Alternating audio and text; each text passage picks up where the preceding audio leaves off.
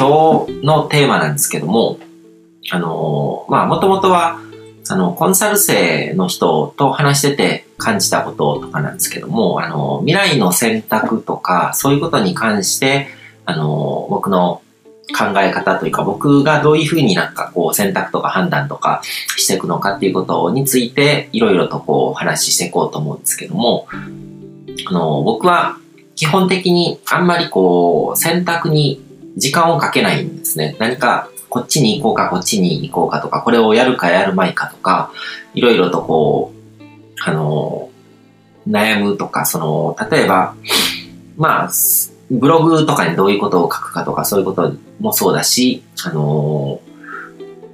悩んでこう時間をこういたずらに消費するっていうことに対して、あのすごくストレス状態を感じるんですね。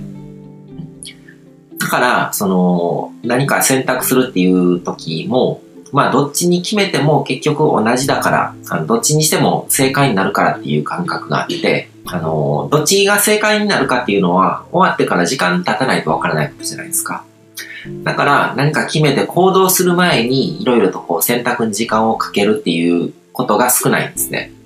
決断とか決意を生み出すのが、まあ、もともと早かったっていうのもあるんですけども、あの、あれこれ考えてもしょうがないし、その、考えて悩んでるっていうストレス状態があんまり好きじゃないので、その時間は、あの、短くした方がいいなって自分の中でいう感覚もあって、で、もともとそういう決断とか決意とかを生み出すのって早い方だったんですけども、でもカルマの燃焼後はもっと早くなったんですね。カルマの燃焼っていうのを経験して、あの、すごくこう、精神的なショックとかを受けるようなことがあって、それをこう、瞑想とか、そういう、まあ、呼吸とか、呼吸瞑想とか、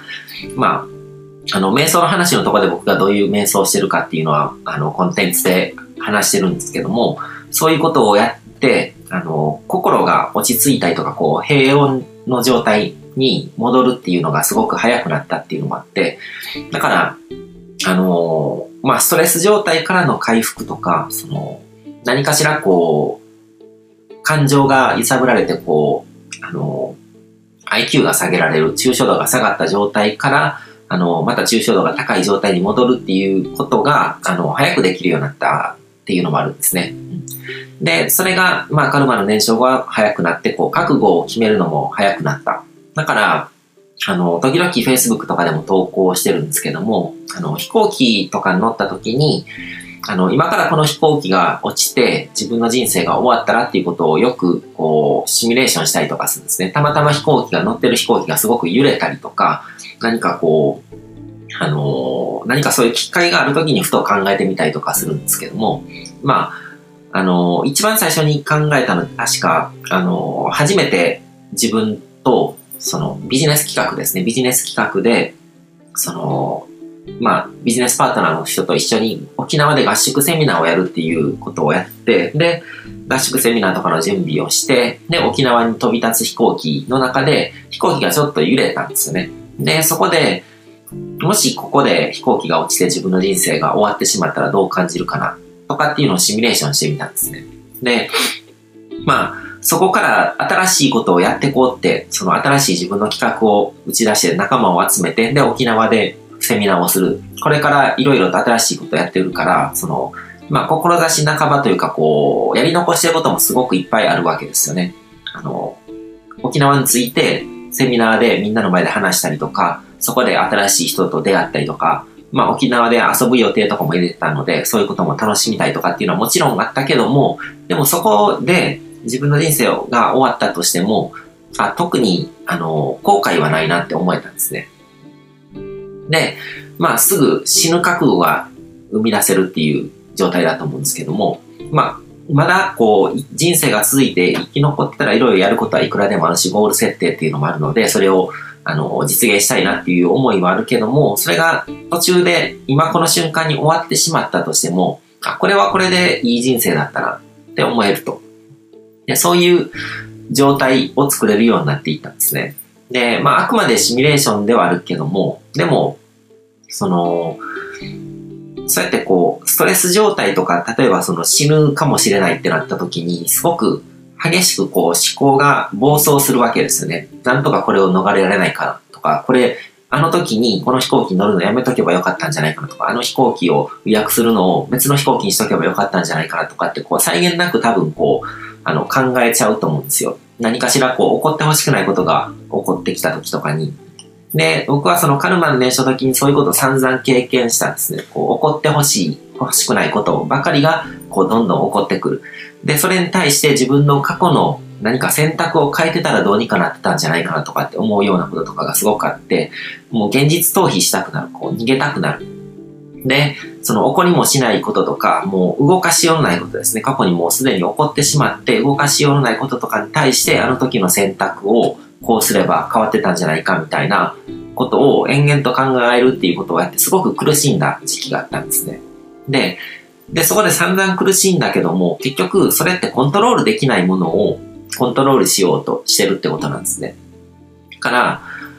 そもそもこう選択とかに悩んで迷う時間って僕の人生の中にはできるだけいらないものって考えてるんですね。どっちかというと、選択こっちかこっちに行くかすごく悩んで、こう不確定で、こう宙ぶらりんな状態ですね。自分がどっちの方向を進むのか見えてないっていう状態っていうのがすごく僕にとってはストレスな状態で、もうどっちが正解か今の時点で分かりようがないんだから、とりあえずこっち側を選んどいて、全力を出して、あの、やることを決めて進め、進んでいこうっていう状態になった方が、すごく心の中がスッキリするんですね。でそれが分かってるから、だから、何かやる前にどうせこう結果を、結果を知ろうとすることっていうのが、その気持ちが少なくなったんですね。まあ、完全になくなったわけじゃないけども、でも考えてもしょうがないし、これはまた次のこっち側に進んで、ちょっと進んでみて、次の状況がやってきた時に、その時の情報を総合して考えたらいいやって思えるようになったとか。で、その未来っていうのは不確定性の海の中にあるわけですね。で、これはあの、神様にさえこう、あの、予見することはできない。だから神もサイコロを振って未来を決めているっていうのが、その、まあ、量子力学とか、その数学の中で分かってきたわけですよね。神の不在っていうものが最先端の科学の中でこう証明されて、20世紀中に証明されて、で、神にすら分からないことを人間がこう知ろうとしてもしょうがないっていう、そこもすごく大事な感覚だと思うんですけども、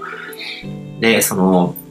未来っていうのは、こう、何か一つ選び取った時に確定して、そこからどんどん展開していくと。で、だからその確定する前にいろいろ悩むことっていうのは、コントロールできないものを完全にこう神でもコントロールできないようなこととかをコントロールしようとしてるわけですよね。こっち側に進んでこうなってったらもしかしたらこういうことが起こるかなとか、いろいろ未来のシミュレーションを考えるわけですけども、でもそれって全く意味がないんですよ。で、コントロールできないものだからそれに関してどうこう考えてもしょうがないんですね。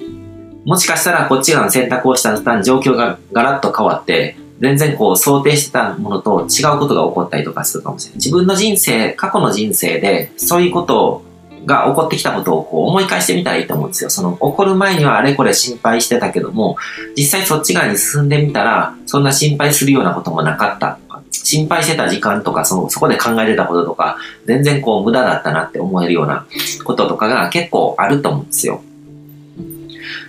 で、その未来においての、その自分の方針っていうのは自分でコントロール可能なものなんですね。だからこっち側に進んだとしても、こっち側に進んだとしても、でも最終的に自分が求めてるこう、ゴールというか望んでるような未来とかに進む方向にそこから修正していけばいいわけですよね。どっちに進むか分かってない状態で、もうどっちもこう、あの、曖昧な状態で、あの、先のこと考えようとしてももう意味がなくて、一つ選択して前に進むと、その状況の中でどういうベストが尽くせるかっていうことが分かってくるので、それが分かってからそっち方向に進んでいくっていうことをした方が、あのー、進みが早くなるわけですよね。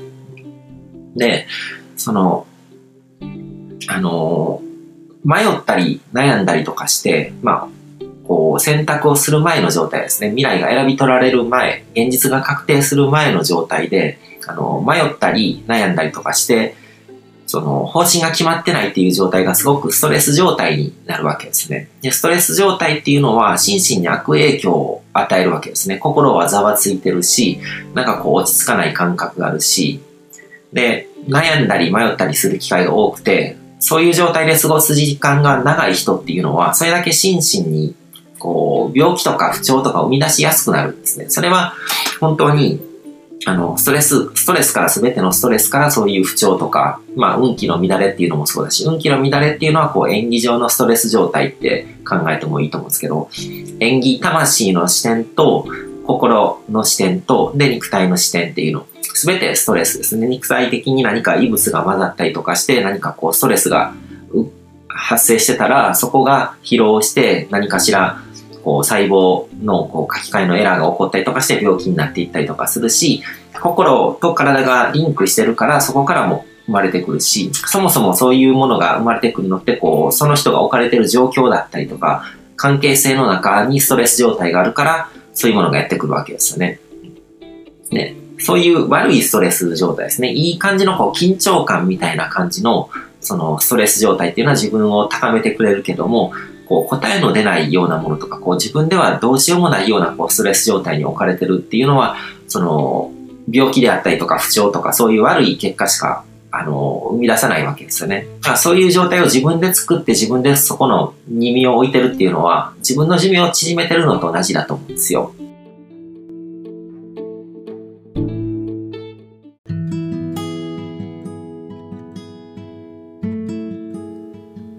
今回も最後まで聞いていただいてどうもありがとうございます。チャンネルの説明ページの方に僕が提供している悟り式コーチングの最初の2ヶ月分を無料で受講できる案内があります。ゴール設定とアファメーションについて詳しく解説してるんですけども、僕自身もこれらのことを本格的に取り組み始めて、で、それで大きく人生を変えたという経験があるので、あの、まだ受講したことがない方であったりとか、このタイミングでピンとくる方はぜひ登録して体験してみてください。また、僕がどんな人間なのかを簡単に知ってもらえる2分ほどで読める会員プロフィールのリンクも貼ってます。僕自身がインターネットを通じた出会いによって自分の人生を大きく変えたので、この出会いがあなたの人生を変える良いものになることを願ってます。では、また次の放送でお会いしましょう。